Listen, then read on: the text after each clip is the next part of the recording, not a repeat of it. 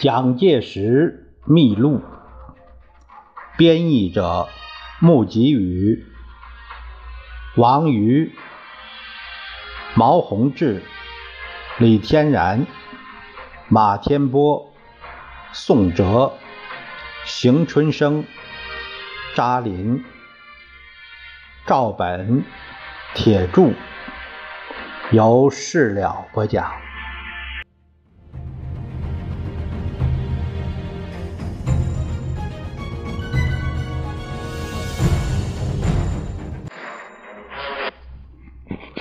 第一章：青春的记录。第一小节：九岁时听到日清战争惨败。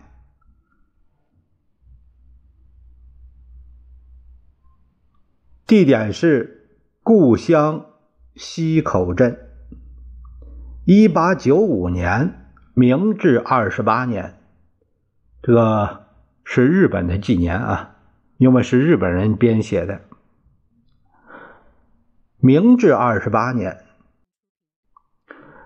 中国败于甲午战争，对汉民族来说，真正是奇耻大辱的新闻。这个事件的报道，带同人们的激愤，一时传遍了中国国土。蒋介石的故乡。溪口镇，也就是浙江省奉化县，现在是奉化区。五岭也听到了战事失败的原委和马关条约的屈辱种种情况。这个时候，蒋介石虽然还只是虚岁九岁的少年，但是看到了村镇上的许多人充满着愤怒。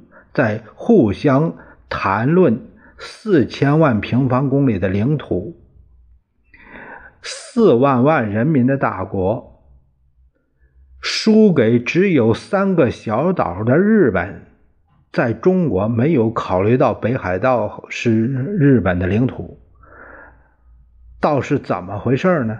所以他说北没有北海道，那就三个小岛，输给只有三个小岛的日本。这倒是怎么回事呢？在幼小的心板上烙下了深刻的印象。对于国家、民族等言辞所具有的意义，虽然还模模糊糊，但已经是受到启发而懂得运用思考去寻根究底儿的一个开端。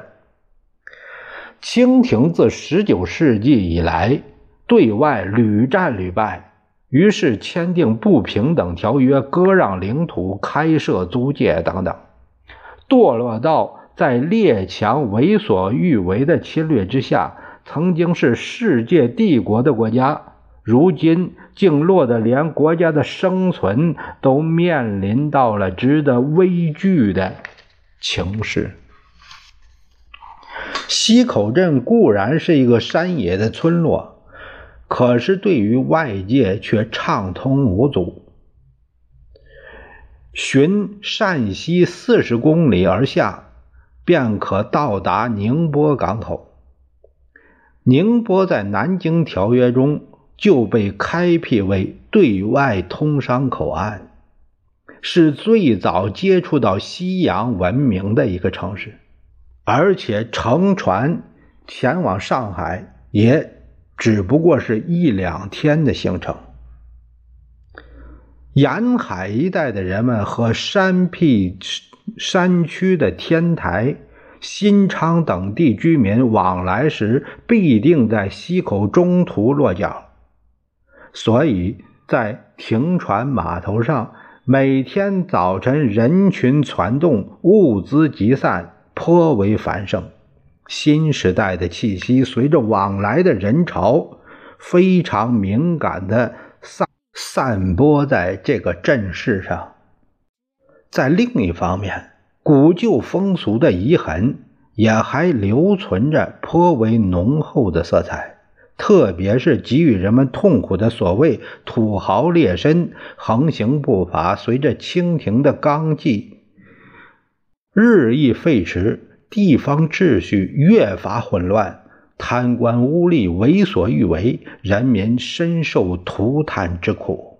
在这样的环境中，自幼感受到国家的耻辱和切身体验到社会的腐败，却正好是培育自立自强、不屈不挠的战斗精神的土壤。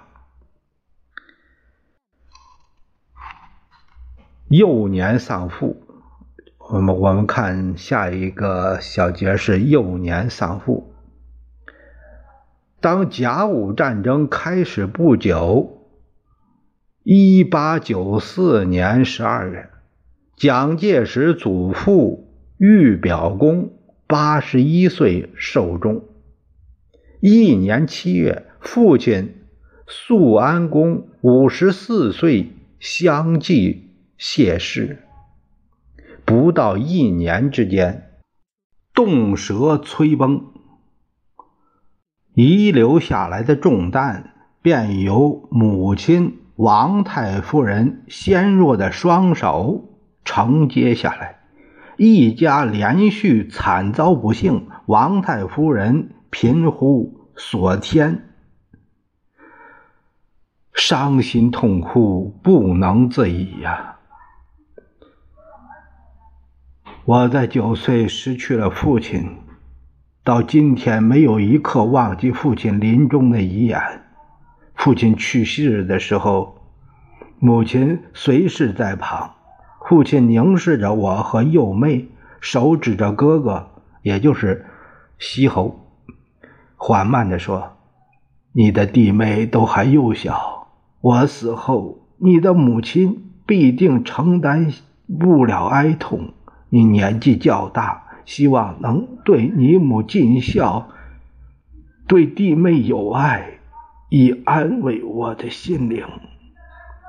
哥哥含泪点头承诺，父亲才停止了呼吸。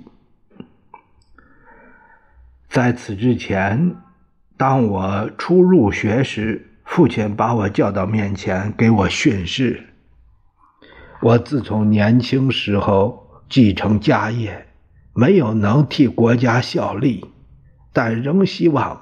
在地方上办点教育，改正社会风气。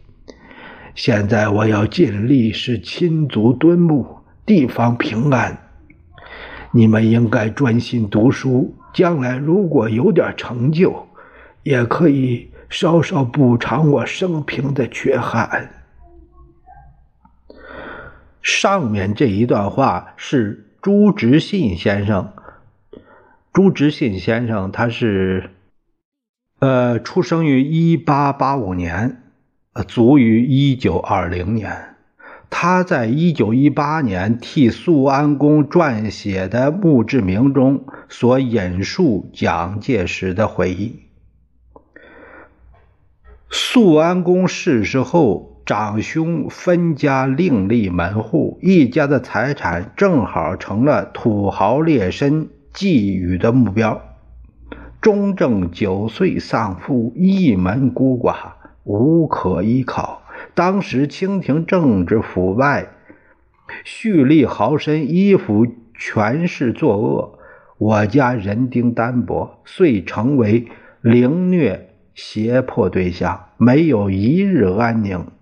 曾经为田赋征收，被强迫摊派一时。这个，这是摘自《报国与思亲》啊，蒋介石写的《报国与思亲》的这个摘录。在二十岁那年，也就是一九零六年一月，蒋介石遭受到了有理说不清的侮辱。